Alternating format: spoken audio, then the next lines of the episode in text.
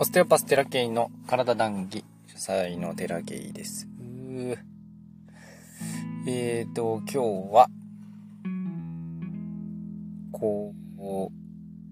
物事の判断基準といいますか、こう、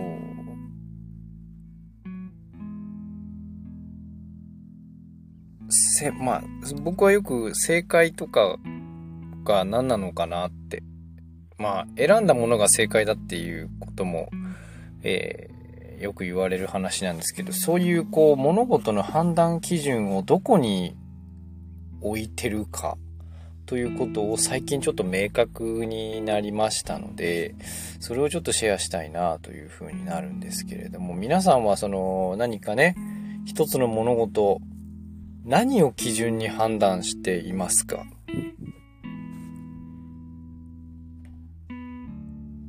えっ、ー、と、どんな物事もね、自分でこう選択しなければいけないですけれども、もちろん、えっ、ー、と、法律に違反するようなことはできる限りしてはいけないわけで、えー、図らずもそうなってしまったということはあるかもしれないけど、極力そういうことはないように準備していくのが、まず一つの選択基準ですよね。そこは大事だと思います。この日本に生きていく上では。それから、こう、まあ、誰かに教えてもらったことを判断基準にしている場合もありますよね。えっ、と、こうした方がいいよ。これはしない方がいいよ。っていうことを頭に浮かべて、あ、ああしない方がいいんだ、こうしない方がいいんだってそういえば言ってたなって言って判断し、その選択を判断する。っていうこともありますよね。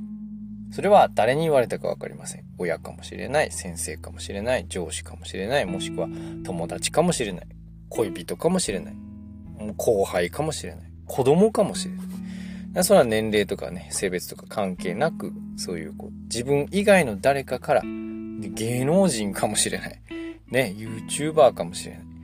で、いろんな判断がありますよね。判断基準。誰かの判断基準をもとに自分の判断を決めていくという選択肢もありますよね。で、もちろん、こう、思いついた通りと言いますか。こう、欲求の通りと言いますか。こう、いう風に判断するということもあると思います。こう、食べたいな、飲みたいな、そして食べる、飲む。して食べたいなと思うけれども、こう、こういう状況だから食べない方がいいな。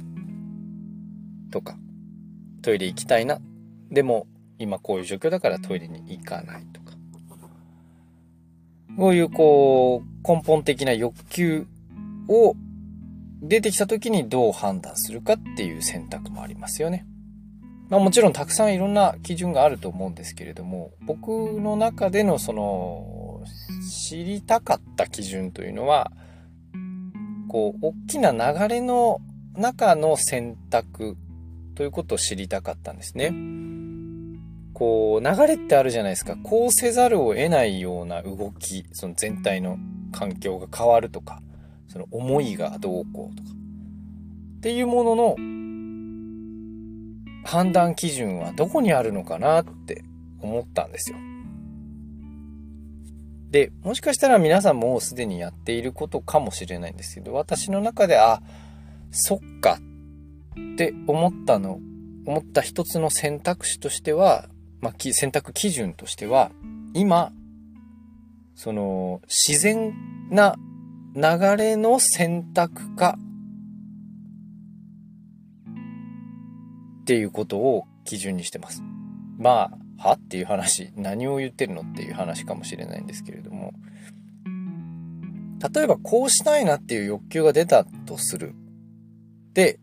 それをこう、何か選択肢を選んで行動したとする。その行動をする瞬間が、には、えっ、ー、と、その行動を選択する瞬間に自分に問いかけるんです。それが自然なのかいと。で、その、選択が自然だと思うんだったら、そのままやったらいいし、これはちょっと不自然だなと。これは自然の流れの中じゃない。単純に、例えば自分の欲求だと。欲求が自然とは限らないんですよね。欲求が、えっ、と、肉体的な反応の欲求もあれば、その、もうちょっとこう、ステージの違う欲求もあるわけですよ。肉体的な反応の欲求も、えっ、と、自然なものと不自然なものとあるんですよ。で、その、その視点で物事を見ると、すごくもう細かくなるはなるんですけど、まあ一回一回それって自然なのかなって、自然な行動なのかなって。例えば僕、こうやってポッドキャストを録音してますけれども、これは、えー、っと、もちろんめんどくさいなって思う時ってあるんです。だけど、じゃあそのめんどくさいなって思った瞬間に、あの、録音をしないということが自然なのかって、その瞬間に。僕は、最近はその録音をしないということがどうも自然じゃないんですよね。めんどくさいと思ってやらないというのが自然かっていうと、そういう場合もあるんですよ、もちろん。めんどくさいからやらないというのが自然の選択として、えっ、と、成り立っている場合ももちろんあるんです。だけど、このじゃあ、ポッドキャストを録音するということが、めんどくさいなと思った瞬間、じゃあそれが自然なのかって言ったら、どうやら不自然な感じがするんです。その根底にあるものが何なのかはわかりませんが、まあ、探っていけばあるのかもしれないけど、なんていうかその、めんどくさいという欲求の中にも、えっ、と、自然なものと不自然なものとあるんです。肉体的なものだけ、パーソナルなものだけの場合もあれば、もうちょっと、えっ、と、工事のもの、もしくはステージの違うものからの欲求、からの、えっ、と、発動の場合もある。その選択ってなかなかつかないんですよ。すごく難しくて。それは、えっ、と、一個一個の選択に対してそれが自然なのかどうか。これは流れの中の選択なんだろうか。なんかそんなことを意識し続けてみると、一つの判断基準が出来上がってくる気はしてるんですよね。うん、あ、今、この、も、食べる、うんと、例えばどこかに行きたくない。で、どこかに行きたい。ここに行きたくないけど、ここには行きたいという選択が、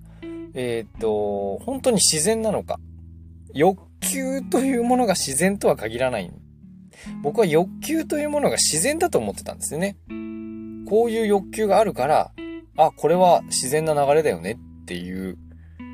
場合ももちろんあるんですけど、そうじゃない場合もすごくあって、こう単純に見たものを聞いたことによる刺激が、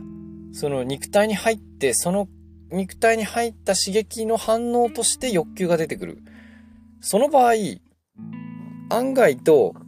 えっ、と、ステージの違うものではなくて、あの、こう、唯物的と言いますか、物質的と言いますか、まあ、ちょっと言い方は悪いですけど、低俗的と言いますか、なんかそういう、こう、定が、定義がとかって言いますけど、その、パーソナルな、パーソナリティな自分の欲求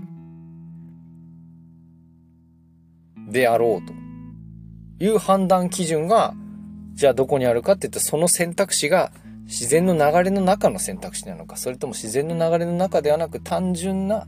一時的な反応なのかどうかっていうところを見ていくと、例えばですよ。これはちょっと、例えが、まあいいか悪いかはわかんないんですけど、うんと、すごく頑張ってる人がいるとします。そして頑張ってない人がいるとします。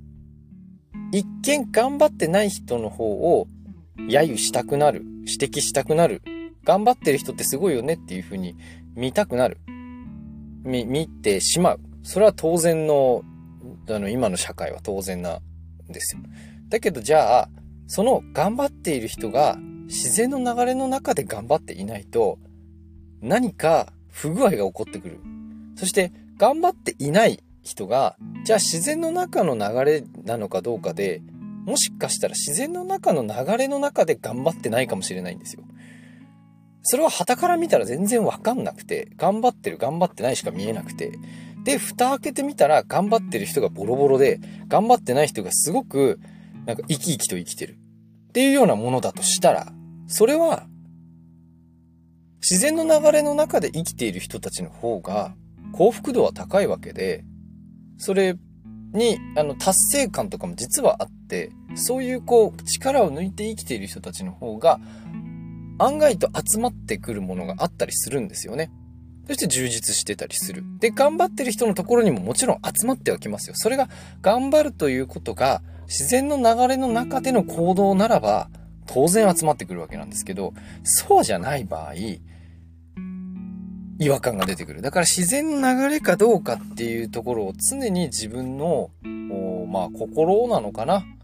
に、こう問いかけるように一つ一つの選択肢を選んでいくといいのではないかと今思っているので、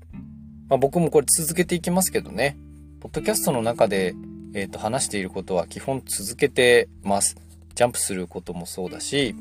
うんと、こう、施術に関してもそうだし、えー、こう、家族の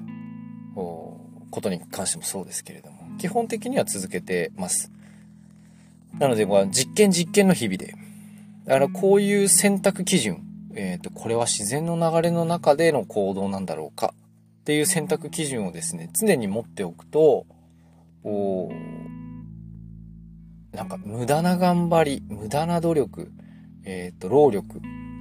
ていうのが少しずつ減っていくのではないか。そして、えっ、ー、と、元気っていうものが出てきて、じゃあその元気を何に使うのかって言ったら、他の自分の人生を豊かにするために使うことができてくるのではないかという、えー、セルフケアですね。なんかそんな風にね、えー、基準を持って、もちろん社会的に、あの、守る、守らなければいけないこともありますよ。